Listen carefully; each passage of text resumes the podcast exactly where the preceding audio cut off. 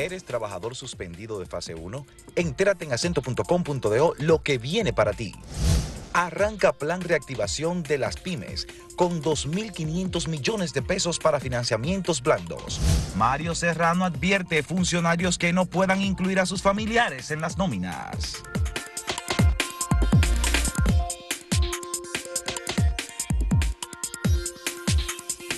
Pocas veces se hacen estudios y valoraciones sobre cómo va la composición de la sociedad dominicana sobre eh, los temas de iglesia y pertenencia o no a iglesia católica, iglesias evangélicas, etc. Esa ha sido una batalla de muchos años en que comenzamos con una iglesia católica que tenía el 100% de la sociedad dominicana, los estudios de los años 70 hablaban de un 95%, poco a poco fue descendiendo hasta llegar eh, a un 70% de catolicismo de parte de los dominicanos, pero los grupos evangélicos han tenido un crecimiento importante. Y en la encuesta del Centro Económico del Cibao para Acento aparece el dato interesante de que ya la Iglesia Católica está en un 59% de aceptación o de pertenencia y los grupos evangélicos ya están alcanzando aproximadamente el 20%. Ese dato, obviamente habría que ver qué pasa dentro de las denominaciones evangélicas, pero eh, en los grupos fundamentalmente eh, de carácter religioso evangélico, tienen también una degradación que eh, no son necesariamente mayoritarios aquellos que son más radicales o que son más fundamentalistas, eh, pero es un grupo ya significativo. Y el otro dato es que los que son ateos o los que no consideran el factor religioso como un factor importante en su vida, vinculados a una iglesia. Eh, está en el 15-16% aproximadamente. Vamos a presentar, Gustavo, eh, el cuadro con, la, con las respuestas ofrecidas por eh, los encuestados, en este caso, de vinculación o no con las distintas iglesias. Sí, la historia, tienen que buscarle, está ahí. Eh, ahí está, católica. Los católicos, el 59.2%. La evangélica, 19.0%. Y obviamente adventista, que uno tendría que sumar estos datos a lo de la iglesia evangélica, por eso decía que pasan, A ellos no les gusta mucho eso. No, sé que no les gusta, pero digamos pasan... Se, distinguen bastante. Pasan del 20%, fíjate. 2.5 los testigos, los mormones y los adventistas. Los adventistas, 2.5%, los testigos de Jehová, 0.7% y los mormones, 0.3. 16.6% dice que no pertenece a ninguna yo pensaba que los testigos eran más, pensaba yo, pero no.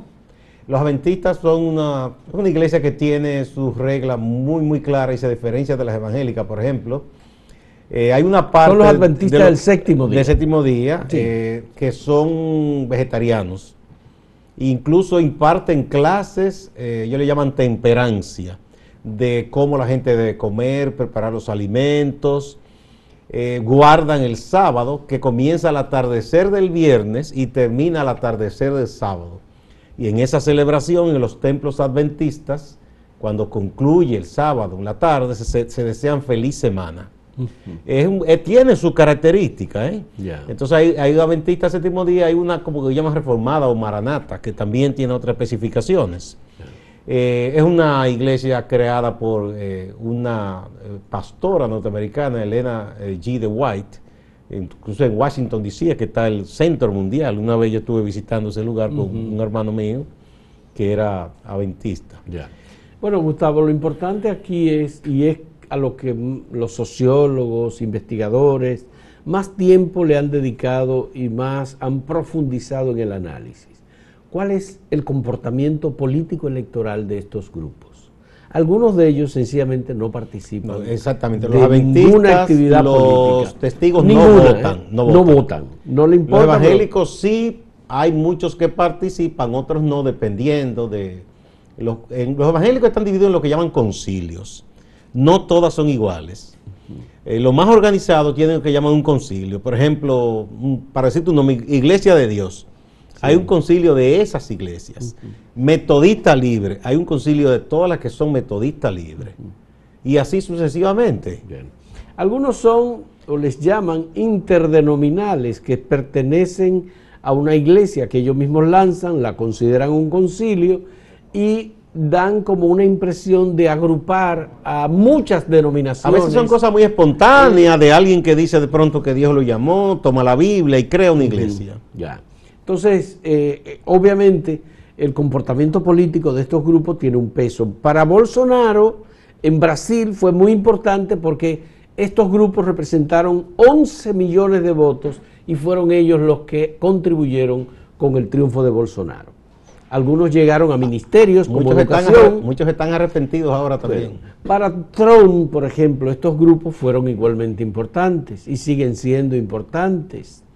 En, el, ca- caso de el República... de, de tanto de Trump como Bolsonaro, fueron los evangélicos más eh, vehementes, los neoevangelistas, que han tomado asuntos políticos, que en todo ven una conspiración del demonio y en todo ven eh, satanismo. Entonces esa gente se vincula a esos políticos extremistas de derecha. Lo que hacía falta, y y sigue haciendo falta en la, en la República Dominicana, es determinar cuál es, dependiendo de la denominación de, con- de concilio o de grupos evangélicos o intraevangélicos, la intención de votos o el- la vocación política de cada una de estas personas.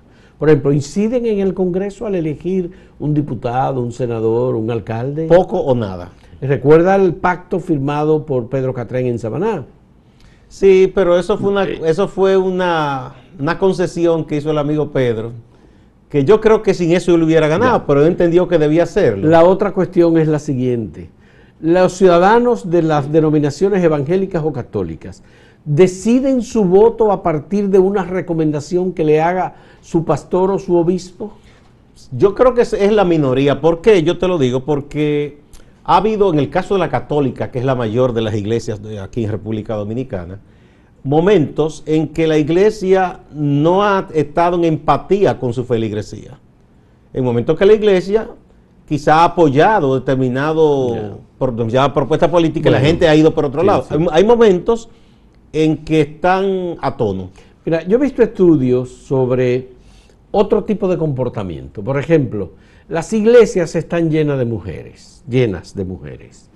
Eh, y resulta que las iglesias procuran que las mujeres utilicen un método de abstinencia o un método De control de la control natalidad. de la natalidad que incluya, eh, eh, bueno, pues el no uso de métodos artificiales de control de la natalidad.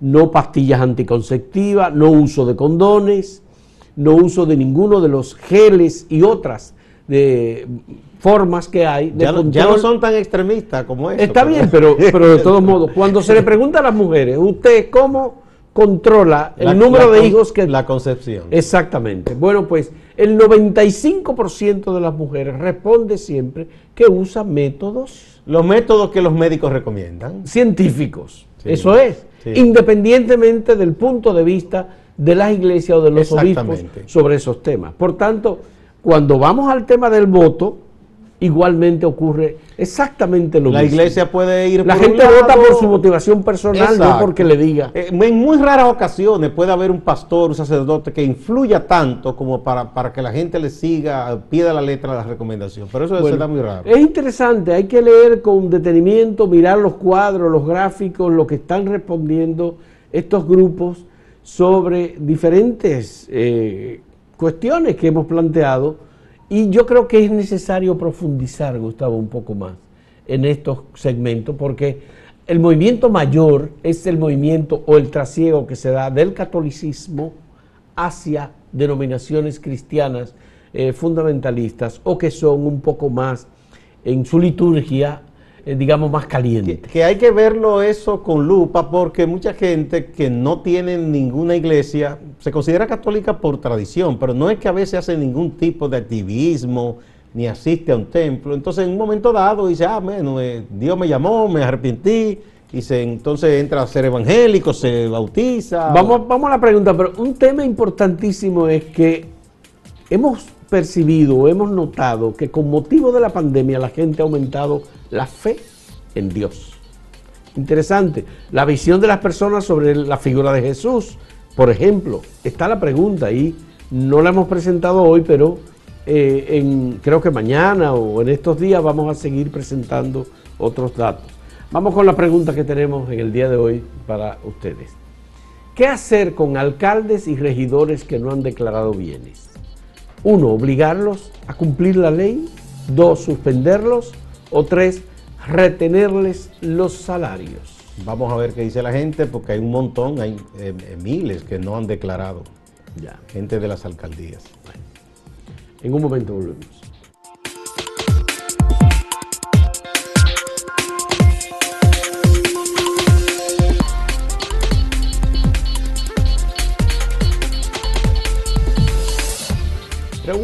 se había anunciado antes, pero ayer ya se dio un aviso importante de eh, unos fondos, miles de millones, que serán eh, prestados, puestos a disposición de manera, con condiciones blandas a micro, pequeñas y medianas empresas. Esto es importante en momentos, siempre lo es, pero en momentos eh, en que el país y el mundo atraviesan por una crisis debido a la pandemia que paralizó y cerró negocios, una forma de una apertura que puede darle dinamismo a la economía y recuperar o crear empleos eh, son las pequeñas, medianas y microempresas.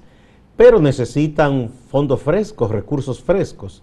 Ahí está eh, entonces este plan que se puede acceder, habría que ver a través del Banco de Reservas, hay unas condiciones yo creo que quizá deberían dar un poco más de información de cuáles son las condiciones mínimas para que las personas puedan solicitar eh, estos recursos.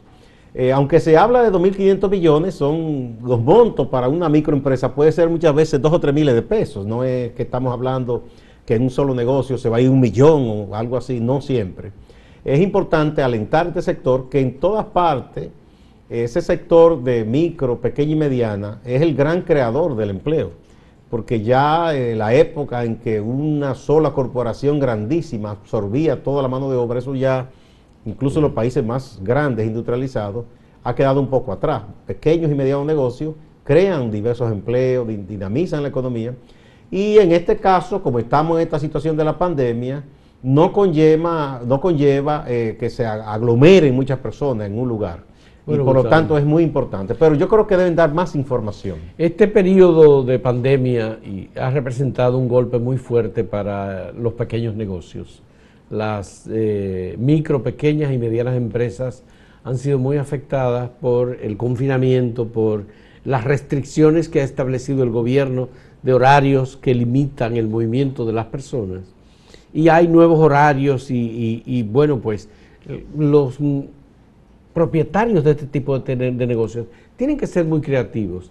Lo que hemos visto es que hay una reducción significativa de la actividad de los micro, pequeños y medianos empresarios. Ahora, el gobierno está en la obligación de eh, hacer lo que ha ido, y lo, uno lo está sintiendo, que es lo que está haciendo el presidente, dinamizando actividades desde el, desde el sector oficial, eh, con eh, proyectos de viviendas, por ejemplo, de bajo costo que se están lanzando en una alianza igualmente público-privada, pero eh, especialmente lanzada desde la Presidencia de la República. Está involucrado el Colegio de Ingenieros, Arquitectos y Agrimensores y hay instituciones financieras que igualmente van a tener una participación importante. El gobierno está lanzando los eh, corredores de viales para el transporte público y está integrando a los sindicatos creo que también aquí hay que integrar. integró, a, integró a uno que, que a la CONATRA, por eso hay quejas de los otros. Bueno, pero hay otros sindicatos que están igualmente, además de CONATRA, que están. Eh, yo no he visto a otro, ese El que está peleando por otro lado es Juan Ubiere con Fenatrano, que tiene y otras, y otras posturas distintas. Otra, otro sindicato, porque por ejemplo Juan Ubiere no tiene, no tiene ruta en la, en la Núñez. Ahí hay no, choferes, no tiene ruta. Ahí hay choferes de, los carros pequeños que son de otros sindicatos que se han sentido desplazados y estaban protestando por eso. Ya. Pero el gobierno tiene la autoridad y tiene el deber de organizar el transporte. Yo cuando, hay ocasiones en que tú, cuando en horas de la tarde, personas salen de los negocios, tú puedes fijarte lo que ocurre en la Núñez de Cáceres y en la Winston Churchill. En ese corredor que es eh, eh, norte-sur, en horas de la tarde, señores, es una situación muy precaria. Cientos de personas. esos son de lo mejor. Hay, que ver la Duarte con París, por ejemplo. O por allá la Charles de Gaulle y eso. Bueno, pues el gobierno está obligado a tomar decisiones. No, no, porque eso no se cuestiona. Lo que se cuestionó ahí es que no se hizo una licitación, que no hubo apertura y que mucha gente participara. Simplemente se le cedió. El Estado, que está representado por ONSA, le cedió a Conatra ese corredor y eso hay que ver en virtud de qué se hizo. No, está, no, está, diciendo que está en mal la guagua, muy bien, limpia, con aire, pero que en virtud de qué se le dio. Eso es lo que no está claro. Eh, y entonces hay otras actividades, bueno, pero los sindicatos tampoco son, son micro, pequeñas o medianas empresas, son grandes empresas. Hay de todo, porque hay gente que tiene muchísimas guaguas y hay otros que tienen una, porque esos, en esos sindicatos hay afiliados que tienen un carro, otros que tienen una guagua, otros que tienen dos, hay de todo. Y se llaman sindicatos, pero son empresas de transporte. Son sindicatos en el sentido de que defienden un interés grupal, porque el CONE se le llama el sindicato de los empresarios. Sindicato de los empresarios, ciertamente. Bueno, pues eso eh, de la actividad económica y la dinamización y la colocación de recursos eh, con tasas de interés blandas o fácil acceso para las personas que han tenido, tienen o están haciendo movimientos para sostener pequeñas y medianas empresas.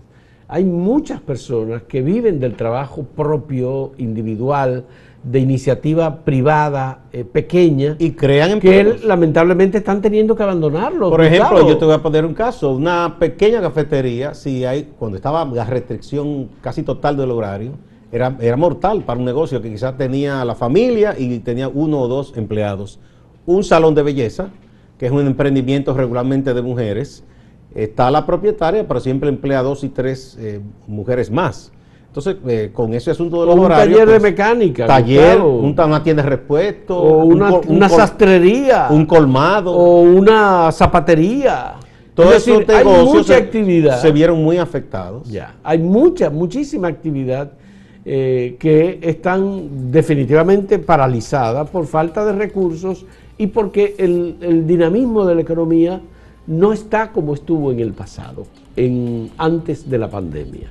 De modo que eh, estas iniciativas son buenas. Yo creo que tú tienes toda la razón cuando dice hace falta más información. Sí, el Banco eh, de Reserva, Promipyme, todas las instancias, de hecho, la, Comercio. El equipo nuestro de los periodistas de economía eh, estaban indagando y han estado indagando para tratar de hacer una información útil a los lectores, precisamente quizás cómo acceder a esos exacto y estaban indagando y no han visto como una algo expedito para obtener esa información. Ok vamos a pasar a repetir la pregunta que tenemos para ustedes sobre los que no han declarado sus bienes y están obligados a hacerlo por ley. Obligarlos a cumplir con la ley suspenderlos o retenerles los salarios vamos esas son las opciones que les presentamos a ustedes. En un momento volvemos